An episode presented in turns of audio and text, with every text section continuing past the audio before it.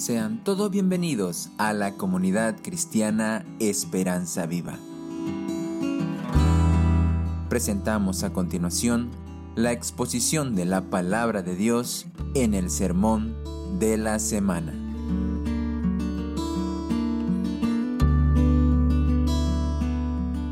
Qué hermoso pensamiento el decir, voy a ir a la iglesia, no tanto para ver qué van a darme, no tanto para ver qué tan bueno va a estar el mensaje o el grupo de la alabanza, sino voy a hacer algo que no puedo hacer en mi casa y que la palabra del Señor me ordena hacer, adorar a Dios junto con mis hermanos. Esa es una intrusión y es algo que Dios quiere que hagamos. Y de verdad la motivación debe ser adorarle a Él. Estamos viendo este tema hermoso de la adoración y algo que decíamos que el Señor está empezando a, a mostrarnos claramente. Nuestras vidas no son transformadas, aunque conozcamos mucho de teología, aunque leamos muchos libros, aunque participemos de excelentes conferencias y aunque tengamos actividades muy hermosas, nuestro corazón no es transformado, sino hasta el momento cuando nos postramos en adoración delante del Señor, le vemos en su gloria, en su santidad, Él revela nuestra necesidad y es en ese proceso de adoración que Él va transformando nuestro corazón. Ahora, es por eso que muchas veces nuestras vidas permanecen secas y áridas y escuchamos mensaje tras mensaje, amonestación tras amonestación y continuamos iguales porque no hemos llegado a ese punto de adoración. Y no estoy diciendo que no cantemos o no alabemos, sino no adoramos, que no es precisamente lo mismo. Y eso nos ha llevado el anterior domingo a preguntarnos o a tratar de responder la pregunta, ¿qué necesito para adorar a Dios? Y por lo menos el anterior domingo hablamos de tres cosas. Necesito escuchar a Dios. Veíamos en la vida de Abraham que todo comienza cuando dice, y Dios habló, y dijo Dios a Abraham. Dos veces se repite que Dios dijo a Abraham. Y nuestra adoración comienza siempre en Dios, cuando Él habla a nuestros corazones y nos dice cosas específicas. La primera vez que escuchamos a Dios, ¿cuándo fue? Cuando Él nos ayudó, abrió nuestros oídos para entender el Evangelio y creer en Él. Y creímos y pusimos nuestra confianza en Él. Fue la primera vez. Sin ese paso, sin, esa, sin ese acto de Dios en nuestras vidas, que incluye también nuestra decisión de confiar en Él, no existe adoración ni adorador. ¿Puede un no creyente adorar a Dios? No, no puede. Puede alabarle, puede reconocerle, puede agradecer, puede dar oraciones, pero no puede adorar. Solamente aquellos que han sido lavados con la sangre de Cristo son adoradores. Pero por otro lado, diariamente el Señor habla a su pueblo y nos habla de manera individual, nos dice cosas específicas a cada uno de nosotros. La pregunta es, ¿qué tanto estoy atento a lo que Dios dice? Y una pregunta que hacíamos es, ¿qué es lo que Dios le ha dicho en este tiempo a través de su palabra o de otras formas a través de las cuales Él nos habla? La segunda cosa que decíamos el anterior domingo es obedecer, hacer lo que Dios quiere que hagamos. En otras palabras, poner manos a la acción en las cosas que Dios nos ha dicho. Yo no puedo haber escuchado la voz de Dios esta semana respecto a algo en mi vida, en mi ministerio, en mi familia, en mi trabajo, y no haber obedecido y venir en esa desobediencia y venir acá y decir, Señor, te adoro. Sería una contradicción, ¿no es cierto? O sea, no tiene sentido decir, Señor, aquí estoy para adorarte y reconocerte, si en aquellas cosas que el Señor diariamente me muestra, no soy fiel en su gracia de tratar de cumplirlas. Y eso nos lleva a entender algo mucho más profundo y que decíamos de que esta cualidad diferencia a un adorador de un simple alabador o de una persona que simplemente trata de conectarse con Dios. ¿Y cuál era? La actitud de siervo. El verdadero adorador es un siervo. ¿Y de dónde sacamos eso? Cuando Abraham dice, yo y el muchacho iremos y adoraremos, dice, ¿no es cierto? La primera vez que se menciona la palabra adoración es adoraremos, está en Génesis capítulo 22. Y cuando usa esa palabra adoraremos, es la misma palabra que describe la actitud de un siervo ante su amo. De hecho, que muchas veces la vemos eh, en sentido o conectado con una adoración espiritual y muchas otras veces la vemos conectada a una actitud servil de reconocimiento de una gran autoridad. Los siervos adoran a sus amos. Le dicen, aquí estoy, tú eres lo más importante en mi vida, no tengo voluntad propia, no tengo planes propios, tú eres el dueño de mi vida y aquí estoy para mirarte, para contemplarte y si no tengo nada más que hacer que mirarte, eso voy a hacer y lo que tú digas, eso voy a hacer. Esa actitud es lo que diferencia a un adorador de un simple alabador. Dos personas pudieron haber cantado en esta mañana. Una de ellas viene diciendo, Señor, gracias por la vida, gracias por un día más, gracias por el alimento, aún gracias por la salvación. Pero saliendo de acá tengo mis planes, tengo mis actividades, tengo mis propósitos, pero vine a tomar un tiempo, de hecho que debía estar contento, Señor, porque un día de paro vine a alabarte. Y ese no es un adorador. Y otra persona pudo haber cantado exactamente las mismas tres o cuatro canciones que cantamos, pero vino con esa actitud de decir, tú eres mi Señor, tú eres mi dueño, tú eres mi Salvador, yo soy simplemente un pecador salvado, tú eres mi Padre, yo soy tu Hijo, tú eres el dueño de mi vida, yo soy tu siervo, tu sierva, Señor. Y aquí estoy para reconocerlo en este momento, dedico mi atención para mirarte. Esa persona sí adoró. De tal manera que si me preguntaran qué es la clave para diferenciar una simple alabanza de una adoración, la diferencia no está en el tipo de música, no está en la letra de la música, no está en el, en el estilo, es más, ni siquiera necesitamos la música. Lo que hace la diferencia es que para que haya adoración, tiene que haber un adorador. ¿Me entiende? Para que haya adoración tiene que haber un adorador. ¿Y quién es un adorador? Aquel que reconoce su indignidad, su bajeza, su dependencia, su necesidad y lo reconoce a Dios como su Padre, su dueño, su Señor. Y tiene esa actitud constante. Ese adorador, todo lo que haga va a ser adoración. Si toca en la alabanza, si ayuda a un hermano, si va a trabajar, si hace la comida para la casa, todo va a ser eventualmente adoración porque es un adorador y un adorador todo lo que hace lo convierte en adoración. ¿Entiende cuál es la diferencia? Ahora vamos a continuar y vamos a tener una oración para continuar con el tema de hoy. Amado Padre, siga Señor ministrando nuestros corazones, Señor, en esta mañana. Nos presentamos ante su presencia como siervos suyos. Usted amo, nosotros siervos. Usted dueño, Señor. Nosotros creados para su gloria. Usted, Señor, redentor, nosotros redimidos. Usted, Padre, y nosotros hijos. Venimos ante su presencia ¿Cuánto necesitamos que usted, Señor, coloque una convicción en nuestros corazones respecto a la adoración? Y eso significa, Señor, comprender quién es usted y quiénes no somos nosotros. Padre, levántenos como adoradores, no simplemente personas que vienen a la iglesia o alabadores, sino que tengamos, Señor, una vida de adoración. Ilumine, Señor, nuestro entendimiento a través de la lectura de su palabra. Gracias por ella. En el nombre de Jesús. Amén.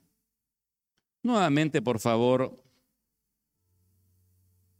vaya a su Biblia y manténgala en Génesis capítulo 22. Durante tres domingos, hemos comenzado el anterior domingo y terminaremos, si Dios lo permite, el próximo domingo. Simplemente vamos a ver el capítulo 22 porque tiene enseñanzas preciosas acerca de la adoración. La cuarta cosa que yo necesito para adorar a Dios es creer en las promesas y el carácter de Dios. no puedo adorarle plenamente o en libertad si no confío plenamente en quién es Dios y en su carácter de bondad. Cuando llegamos a conocer al Señor, aprendemos muchas cosas teológicas a través de las predicaciones, discipulados, materiales que vamos, y Dios mismo nos da una comprensión de quién es Él. Si yo le preguntara en este momento, por ejemplo, ¿Dios es bueno? Usted diría, amén. ¿Por qué es bueno? Bueno, porque su palabra dice que Él es siempre bueno. Pero a veces ocurren en nuestras vidas ciertos acontecimientos que prueban esa frase Dios es bueno. A veces fallece un familiar, a veces ocurren cosas que no deberían haber ocurrido. Y durante ese tiempo clamamos a nuestro Dios bueno para que Él se manifieste y conteste nuestras oraciones, como nosotros pensamos que haría un Dios y un Padre bueno. Y muchas veces Dios decide en su soberanía contestar de una manera completamente distinta a nuestras expectativas. Por poner un ejemplo, oramos por la salud de un ser querido y estuvimos clamando y tuvimos la fe de que Él iba a sanar pero finalmente el Señor decide llevárselo. A partir de ese momento puede, no siempre, pero puede ocurrir un quiebre entre lo que creo, Dios es bueno, y lo que siento, no sé si Dios siempre es bueno. ¿Me entiende lo que le digo? Y nace una distancia entre cómo lo siento a Dios, de cómo creo en Él acerca de que es Dios.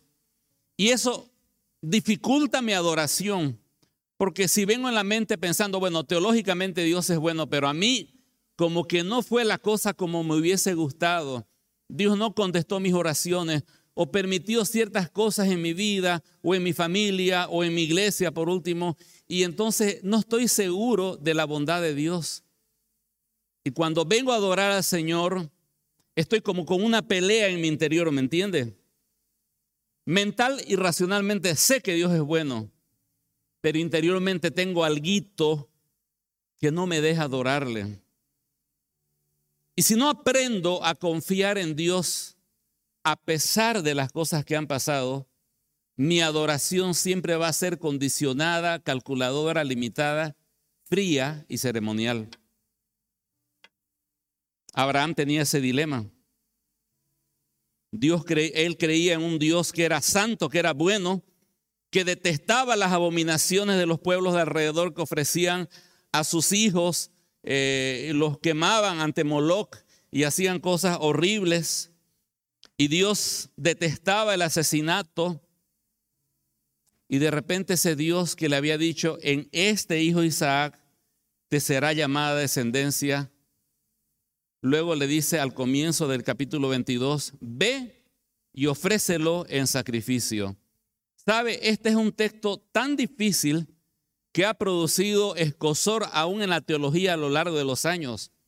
Teólogos muy conocidos han pronunciado objetando si realmente esto fue así, porque nos parece inadmisible que un Dios santo, un Dios bueno y un Dios que promete algo, le diga a Abraham que ofrezca a su hijo en sacrificio, cortándole el cuello y quemándolo. Parece que no es Dios de quien estamos hablando.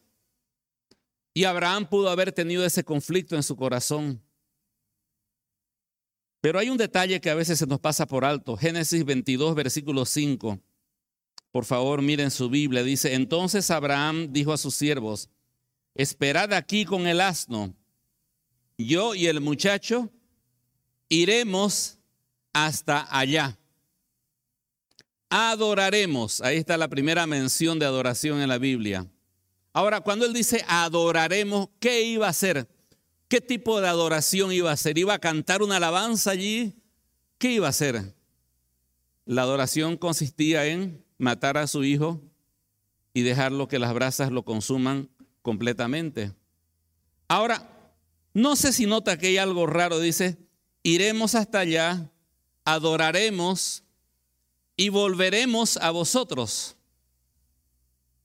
¿Cuál es el detalle ahí? volveremos en plural. ¿Cómo que volveremos si Isaac iba a morir en el altar? iba a agarrar las cenizas y volveremos. ¿A eso se refiere? ¿A qué se refiere volveremos? ¿Sabe que en Hebreos 11, 17, 17 al 19 dice, por la fe Abraham, cuando fue probado, ofreció a Isaac, esto está en el Nuevo Testamento, el que había recibido las promesas, ofrecía a su hijo único de quien se había dicho, en Isaac te será llamada descendencia. ¿Cuándo Dios dijo eso? Permítame citar otra vez al Génesis, Génesis 21, 12. Eso fue antes del sacrificio. Entonces dijo Dios a Abraham, no te parezca grave a causa del muchacho y de tu sierva en todo lo que dijera Sara, oye su voz, porque en Isaac te será llamada descendencia. Dios había prometido que a través de Isaac vendría su descendencia. Pero el mismo Dios que le dice que en Isaac él sería el padre de multitudes, ahora le dice, sacrifica a Isaac. Él tiene que llegar a una conclusión. Dios nunca se contradice. Dios siempre cumple con sus promesas. Él me ha prometido que en este hijo tendrá una descendencia, no en otro que venga después, en este Isaac, el hijo de la promesa. Y si Él me dice que lo sacrifique, Dios tendrá que arreglárselas para devolvérmelo sanito y vivito otra vez. Ese es un problema de él. ¿Estoy asumiendo algo? No, fíjese lo que dice Hebreos 11, 19. Él consideraba, dice Hebreos 11, 19, que Dios era poderoso para levantar aún de entre los muertos. Ah, tenía su plan Abraham. Sabía lo que Dios iba a hacer. Él consideraba que Dios era poderoso para levantar aún de entre los muertos, de allí que, hablando figuradamente, lo volvió a recibir. ¿Por qué Abraham pudo ir y aunque había un conflicto tremendo en su corazón, aunque había un pesar y un dolor, pero aún así él va confiadamente a ofrecer a su hijo? ¿Por qué lo va a hacer? Porque Dios es fiel y siempre cumple sus promesas. Y si Él le prometió descendencia en ese hijo, es problema de Dios darle a ese hijo vivito para que pueda tener descendencia en Él. Su trabajo de Él era creer y obedecer nada más. El trabajo de Dios iba a ser cumplir con lo que Él había se había comprometido.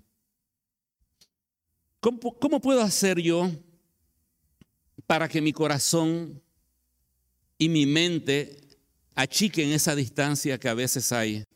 en la cual con mi mente teológicamente digo, Dios es bueno, Dios es justo, Dios es santo, Dios me ama, pero por otro lado en mi corazón no siempre suceden las cosas como deberían ser, no siempre Dios contesta mis oraciones como quisiera, y eso no solamente impide una adoración plena, pero impide una obediencia plena. Un día estaba charlando con una persona que se enfrentaba a tentaciones. Ella esta persona había sido hija de un pastor y ese pastor tuvo una serie de problemas y de salud terribles. Al final murió bastante en bastante necesidad de una manera bastante penosa. Y esta persona me decía que tenía luchas para vencer la tentación y yo le digo, fulanita, Dios es bueno. Claro que Dios es bueno. Y cuando pasaron estas cosas y esto y esto en tu familia, Dios siguió siendo bueno. ¿Y sabe qué pasó? Ella comenzó a derramar lágrimas. Fue en esos momentos, me dijo, cuando me pregunté si realmente Dios era bueno. ¿Entiendes por qué te cuesta obedecer a Dios? Porque cada vez que te enfrentas a la tentación viene el conflicto. Y si no resuelves eso en tu corazón, si no unes lo que dice tu mente con lo que siente tu corazón, ni vas a poder adorar a Dios, ni vas a poder obedecerle, ni ser una persona usada por Él. ¿Qué puedo hacer para que mi corazón y mi mente se unan respecto a lo que creo de Dios? En primer lugar, yo le animaría a distinguir las promesas de Dios de mis expectativas acerca de Dios. Ahí está uno de los grandes, grandes problemas. Yo tengo mis expectativas de lo que Dios debería hacer. La pregunta es, ¿mis expectativas se ajustan a las promesas que Dios me ha dado? Tomando el ejemplo de la oración por mi familiar enfermo, Dios me ha prometido que siempre que ore mi familiar va a sanar. Esa es una promesa para todos los tiempos y de todos los... No. Dios no ha prometido eso. ¿Sabe qué? Por amor al tiempo, porque se nos está yendo rápidamente, hay un versículo hermoso, Romanos 8:28, y lo que sigue adelante. Ahí Dios dice, se compromete a algo. Y sabemos que los que aman a Dios, Dios hace que todas las circunstancias, aun cuando pudiésemos etiquetarlas como malas, cooperen en favor de aquellos que le aman. Esa es una promesa. Es una promesa para todos los tiempos y todas las circunstancias. Claro que sí. Entonces, no importa qué circunstancia haya pasado, yo puedo estar seguro, por muy fea, difícil, complicada que sea la circunstancia que esté viviendo en este momento, puedo aferrarme a la promesa de que esta circunstancia Dios la encauzará para que coopere a mi favor, para que sea de bendición. En Romanos 8:29 Dios promete de que Él me hará semejante a Cristo. Es una promesa. Yo puedo aferrarme a esa promesa de que Él va a hacerme semejante a Cristo. En Romanos 8:30 puedo estar completamente seguro de la promesa de la vida eterna. En Romanos 8, 35 al 39 puede estar completamente seguro de su presencia en medio de cada circunstancia. Querido hermano, conozca las promesas del Señor, aférrese a las promesas del Señor y pregúntese si a lo mejor tenía expectativas que no estaban ajustadas a las promesas de Dios. Pero lo que Dios ha prometido, Él lo va a cumplir. Él está conmigo. Él va a encauzar la situación para su gloria. Él me va a transformar a la imagen de Cristo. Su presencia siempre va a estar conmigo. Él me va a llevar con Él. Eso puedo estar seguro. Él lo ha prometido y Él lo va a cumplir. Porque de tal manera amó Dios al mundo que ha dado a su Hijo unigénito para que todo aquel que en Él cree no se pierda, más tenga qué cosa. Esa es la promesa. Vida eterna. Aférrese a eso. Eso es lo que Él ha prometido. Confíe, confíe en el carácter de Dios. Aun cuando las circunstancias a veces no sean todo lo que deberían ser. Y en este momento, en este país, tenemos circunstancias que no quisiéramos honestamente. ¿Cuántos de nosotros quisiéramos mañana pensar de que todo pasó y que todo vuelve a la normalidad y este de país va para adelante? Pero eso puede no suceder y podemos reclamar y podemos marchar alrededor de Santa Cruz pidiendo que esto cambie y Dios por ahí no lo hace. ¿Entiende? Y voy a frustrarme por eso, ¿no? No importa qué circunstancia, Dios es bueno. ¿Quién dice amén? Dios es bueno. Dios es justo. No escucho un amén muy claro. Me parece que algunos tienen una gran distancia. Dios es bueno, mis queridos hermanos. Amén. Dios siempre es bueno. Dios siempre es santo. Dios siempre es justo. Me aferro al carácter de Dios que he aprendido. Y la otra cosa la diré el próximo domingo. Entonces necesito creer en las promesas y el carácter de Dios. En quinto lugar, necesito prepararme apropiadamente. Necesito prepararme apropiadamente. No te voy a leer rápidamente. Dice entre el versículo 3 al 6 de Génesis 22, dice que Abraham se levantó hizo sus preparativos, se levantó muy de mañana, puso su alarma temprano o su gallo al lado y se levantó bien temprano para lo que tenía que hacer. Tomó consigo dos siervos, cortó leña para el holocausto, fue al lugar que Dios le dijo. Más abajo dice que él tomó en su mano el fuego, durante tres días estuvo con su fuego, transitando ahí con su fuego y su cuchillo. ¿Qué me dice todo eso, mis queridos hermanos? Algo bien sencillo. La adoración exige preparación. No es para improvisadores la adoración. Y a veces allí es donde fallamos porque queremos improvisar nuestra adoración a Dios. Él hizo todas las cosas que tenía que hacer. Ahora, él externamente hizo las cosas que tenía que hacer porque internamente su corazón ya había sido preparado para adorar a Dios. Lo que quiero decirle en esta parte, y vamos pensando este, lo que estamos diciendo en esta mañana, haciendo una recapitulación. Vamos desde el comienzo. Tengo que escuchar la voz de Dios, tengo que obedecer lo que Dios me ha dicho, tengo que desarrollar una actitud de siervo, ¿no es cierto? tengo que estar pensando en lo que Dios ha mostrado en mi vida y luego tengo que confiar en el carácter y en las promesas de Dios. Pero lo que necesito para adorar a Dios también es prepararme adecuadamente para mi adoración. Hay dos tipos de preparación que debemos puntualizar en esta mañana. Mi preparación interna, mi corazón, y mi preparación externa, las cosas que tengo que hacer. Por ejemplo, hoy día algunos hemos venido en bicicleta aquí a la iglesia, ¿no? Nos levantamos, eh, preparamos la ropa que teníamos que tener, este, la bicicleta, ¿no es cierto? Eh, hicimos algunas cositas para venir aquí, estar preparados para tener este tiempo de adoración o a lo mejor caminando. O sea, cada uno tuvo una preparación, pero esa preparación obedecía algo más importante. Nuestro corazón, Dios quiera que haya sido así, quería adorar. Podíamos haber dicho, ah, puedo quedarme mirando la transmisión aún pudiendo venir acá. Pero hubo algo que nos hizo pensar, no, yo quiero ir allá y quiero adorar al Señor con mis hermanos, porque nuestro corazón estaba preparado. ¿Sabe qué? Acostúmbrese a preparar su corazón ¿Sabe cuál es su instrumento más importante para la adoración? Su corazón. ¿Cuál es el instrumento más importante al momento de adorar? No son instrumentos musicales, tampoco tenemos altares donde ofrecemos corderos. El instrumento más importante que debo preparar para adorar es mi propio corazón. Y muchas veces tenemos una adoración pobre porque no preparo adecuadamente mi corazón para adorar al Señor. Ahora, algunas sugerencias prácticas. Véase continuamente a usted como un adorador. Eso es una forma de prepararse. Está yendo al trabajo, Señor, soy un adorador y te quiero adorar trabajando. Está yendo a la casa, Señor, soy un adorador y te quiero adorar a través de mi comunión con mi familia que tú me has dado, Señor.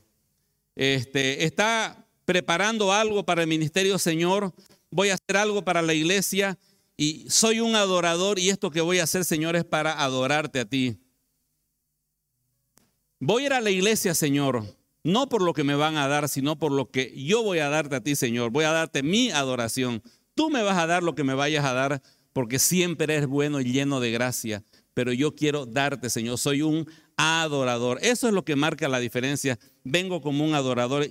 Cada circunstancia que veo la convierto en una adoración. Puedo adorar caminando en la calle, puedo adorar trabajando, puedo adorar aún en medio de mi diversión si está dedicada para la gloria del Señor. Y creo que es muy bueno que consideremos nuestras diversiones como adoración también, porque Dios nos permite tener recreación, salir al campo, mirar algo quizás en familia, lo que sea, y evita de que las distracciones se conviertan en desviaciones porque si estoy consciente que aún hasta allí estoy adorando a Dios, pues no voy a admitir una distracción o un entretenimiento que deshonre el nombre del Señor, ¿me entiende? Eventualmente todo debe ser adoración. Adquiera una mentalidad de adorador. Sale de aquí viéndose como un adorador. Llega a su casa como un adorador, adoradora. Mañana en la mañana en el paro sea alguien en medio del paro, pero que es esencialmente y primordialmente un adorador. Prepare su corazón, véase normalmente como un adorador adore diariamente.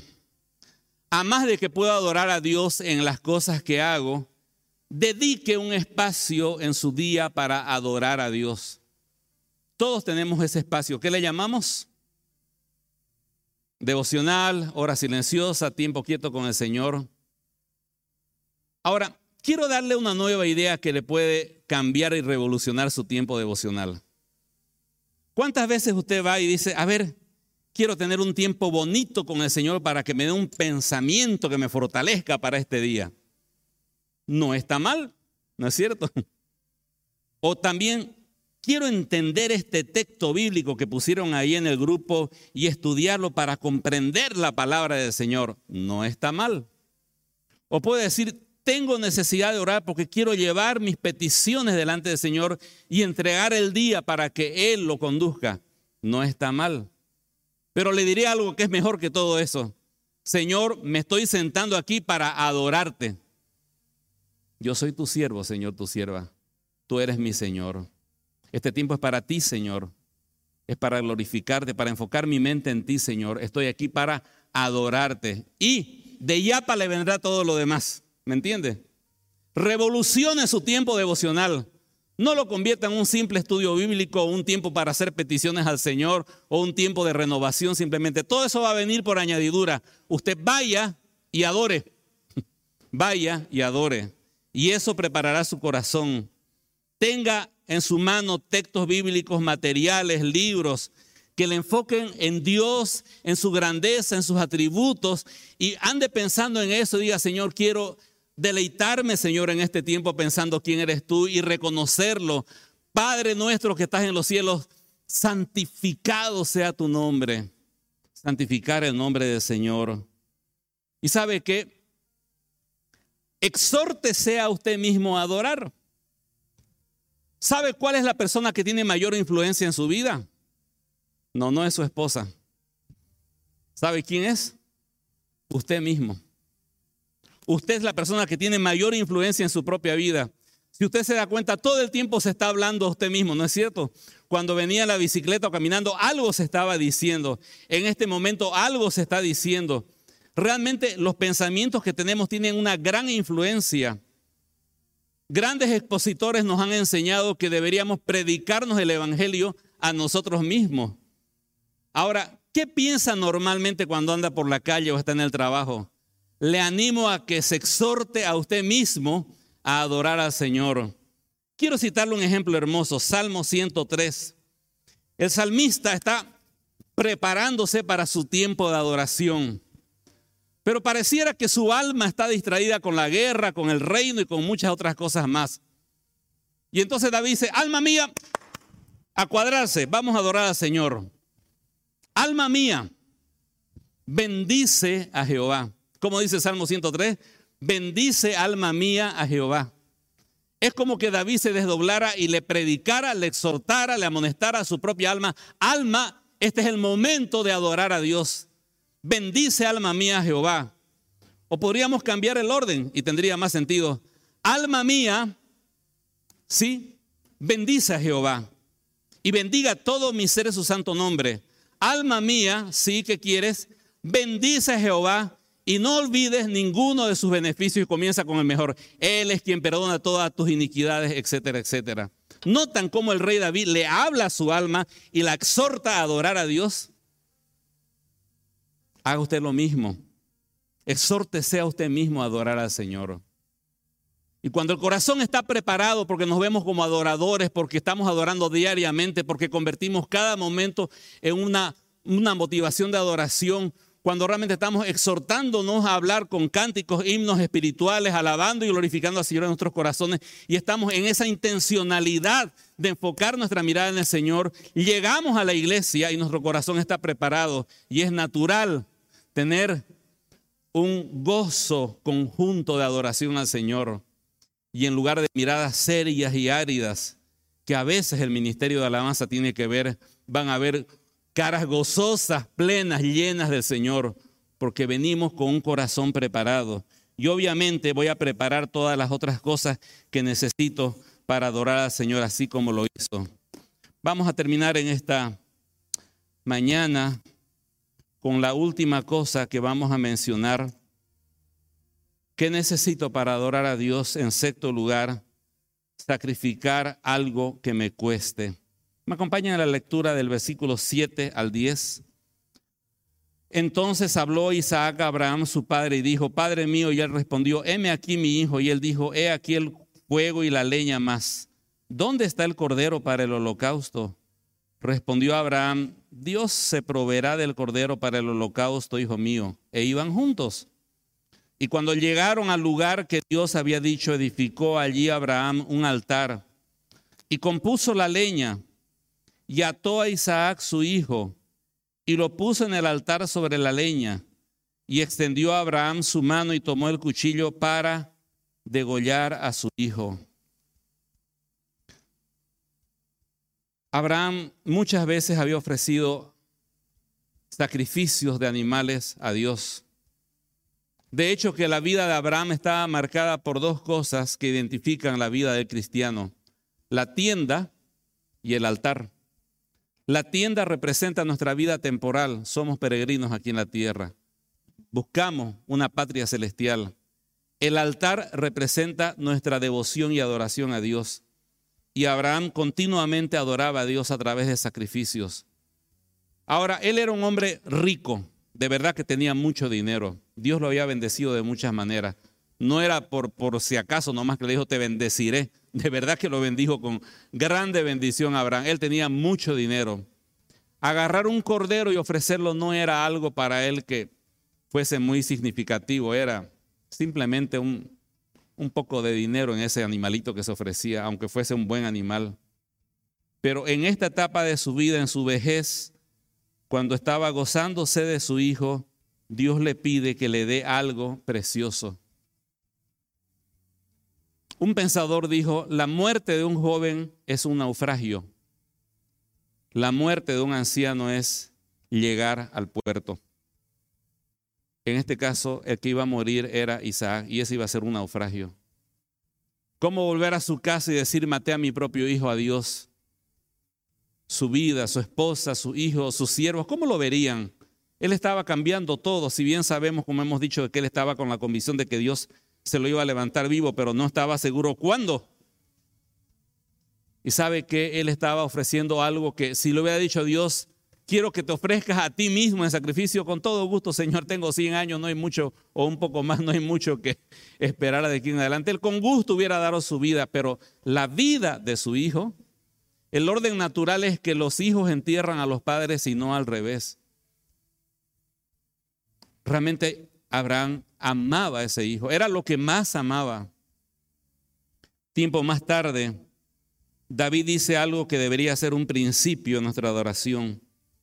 Él dice en 2 Samuel 24, voy a citar solamente una frase entre el 23 y el 24, dice, no voy a ofrecer al Señor mi Dios holocaustos que nada me cuesten. Él se veía en la necesidad de ofrecer un sacrificio para Dios. Y alguien le dice, te lo regalo todo para que lo ofrezcas, es un servicio que quiero hacerle a usted, señor rey. Él dijo, no, te lo voy a pagar, voy a pagártelo. ¿Y por qué si se lo estoy regalando? Porque no voy a ofrecer a Dios sacrificio que no me cueste. En Éxodo 34, 20 dice, deberás rescatar a todos tus primogénitos, etc. Y más adelante dice, nadie se presentará ante mí con las manos vacías. Noten lo que Dios dice en Éxodo 34, 20, nadie se presentará ante mí con las manos vacías. La adoración tiene un costo y lo que Dios desea es que ofrezcamos las cosas que más amamos. La anécdota de ese joven enamorado que le dice a la señorita amada, te amo, te quiero, por ti cruzaría desiertos, cruzaría mares, haría lo imposible. Ay, qué hermoso lo que me dice. ¿Vas a venir esta noche? Si no llueve, me aparezco por allá muchas veces representa a la adoración del cristiano. Te amo, Señor, te adoro, tú eres lo máximo para mí. Pero cuando toca ir un poquito más allá de nuestras costumbres o algo que altera en lo más mínimo nuestro estilo de vida, Señor, hasta aquí nomás llegó la cosa. Y queremos ofrecer al Señor una adoración que nada nos cuesta. Ahora, yo entiendo el principio del Evangelio de que no podemos ofrecer nada a Dios que no se nos haya dado. Y entiendo perfectamente, y lo repito acá, que el mayor sacrificio que Dios recibe de nosotros es su Hijo amado que murió en la cruz de Calvario. Lo entiendo y estoy de acuerdo con ello. Pero a lo que me voy es que entendiendo esas verdades del Evangelio, aún así, mi adoración a Dios debe exigirme hacer más allá de mi normalidad, debe costarme. Preguntaría, ¿Qué le llevas al Señor en adoración? Voy a decirle algo a usted que quizás todos amamos. Usted ama a su familia, ama su trabajo, ama muchas cosas. Todos amamos esas horas de descanso en la mañanita, ¿no es cierto? Si usted se levanta a las seis, entre las tres y las seis, ese, ese horario es especial. ¿Lo ama usted? ¿Sería capaz de entregar un poco de eso que ama tanto para adorar al Señor? Decirle, Señor, me levanté en la mañana un poco más temprano. Mm, admito me cuesta, pero quería estar contigo, Señor. Antes que empiecen los gritos de los muchachos y los vendedores ambulantes que venden de todo por la calle, antes de todo eso, Señor, quería adorarte. Yo quiero que usted piense en algo que el Señor le está pidiendo para que usted le adore en espíritu y en verdad. Y quiero animarle y quiero que nos animemos los que estamos acá y los que están allá en su casa a que desarrollemos otra mentalidad de adoración. Normalmente decimos, a ver, ¿qué habrá en la iglesia para mí en este domingo? ¿Qué me dará el Señor? ¿Cómo me desafiará, me animará a través de las alabanzas, la comunión, no sé qué? Cambiemos el chip, mi querido hermano. La pregunta principal es, ¿qué puedo dar al Señor al ir allá a reunirme con mis hermanos? ¿Qué puedo dar al Señor cuando me arrodille delante de Él en mi cuarto, en mi tiempo devocional? ¿Qué puedo dar al Señor en este día que tengo que ir a trabajar ocho horas? ¿Qué puedo dar al Señor cuando vaya a mi casa a estar con los míos? ¿Cómo puedo darle algo al Señor? Mínimo quizás reunirme y orar con la familia y alabarle al Señor. Algo tengo que darle. Dejemos de pensar en lo que Dios tiene que darnos y empecemos a pensar en lo que podemos darle al Señor. Y en su palabra están claramente las cosas que Él quiere que le demos. ¿Y sabe qué es lo principal que el Señor quiere que le demos? Romanos 12, 1. Así que hermanos, os ruego por las misericordias de Dios que presentéis vuestros cuerpos en sacrificio vivo, santo, agradable a Dios, que es vuestro culto racional. El próximo domingo diremos de que lo que usted necesita para adorar a Dios es una comprensión clara del Evangelio. A pesar de dos predicaciones, no lo hemos rascado en profundidad este pasaje, hermano. Este pasaje es uno de los pasajes más preciosos y no le hemos hecho justicia. Y vamos a tratar de hacerlo el próximo domingo, mostrando cómo Dios preparó esto que aparentemente es tan contradictorio para mostrar una realidad mucho más profunda. Y vamos a ver cómo el Evangelio se ve de una manera clarísima y cómo este evento anticipaba al Señor Jesucristo en muchos aspectos. Es realmente Génesis 22 una profecía de la obra de la redención del Señor Jesucristo. Así que espero que pueda estar presente para que pueda tener esa comprensión del Evangelio y eso enriquezca su adoración pero por el momento quiero que se ponga de pie y quiero que el ministerio por favor pase adelante porque ahora sí vamos a tener un tiempo de adoración delante del Señor. ¿Y cómo están esos adoradores? ¿Ah? ¿Con ganas de adorar? ¿Ya? Que comience. Amén, qué lindo. Ahora, decíamos el domingo pasado, cuando Abraham fue a adorar no usó música. Y a veces la música nos estorba. ¿En qué sentido? Es como manejar un auto. Al comienzo usted está pendiente de primera, segunda, tercera y cuarta, los autos que son mecánicos. Después, mientras charla, mastica un chicle y mira lo que pasa y escucha música, maneja, se pone en automático porque nuestro cerebro tiene la capacidad de poner en automático las tareas repetitivas para liberar el cerebro para que piense otra cosa. Lastimosamente eso ocurre a veces con las canciones. Como no las sabemos en memoria, la mandamos a la sección automática y nuestra mente queda liberada y estamos pensando en qué vamos a comer, los problemas de la casa, ¿me entiende? Y a veces eso es un estorbo para la adoración. Si usted se la sabe de memoria la canción que vamos a cantar, pues en lugar de cantarla, empieza a decir frases al Señor de gratitud. Que la letra de la canción le ayude a enfocarse en la adoración verdadera. Adore en espíritu, adore en verdad, no mecánicamente. Si usted en ese momento quiere parar y simplemente cerrar sus ojos y enfocar su corazón en la cruz de Cristo y decir, gracias, gracias, gracias Señor, hágalo. Pero si en su corazón está encantarle al Señor con todo su corazón, hágalo, pero hágalo de verdad, ¿entiende?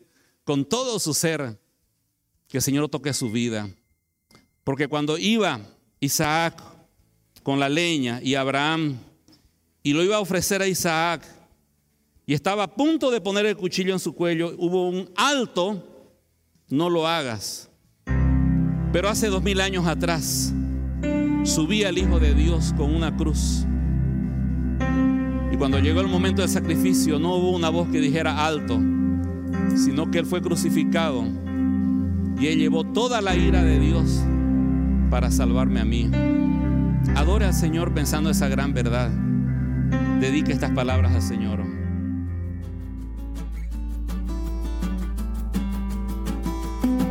Si usted desea más información o comunicarse con nosotros, Puede visitar nuestras redes sociales en Facebook, Instagram o YouTube con el nombre Comunidad Cristiana Esperanza Viva. Desde Santa Cruz, Bolivia. Gracias por escucharnos. Hasta la próxima.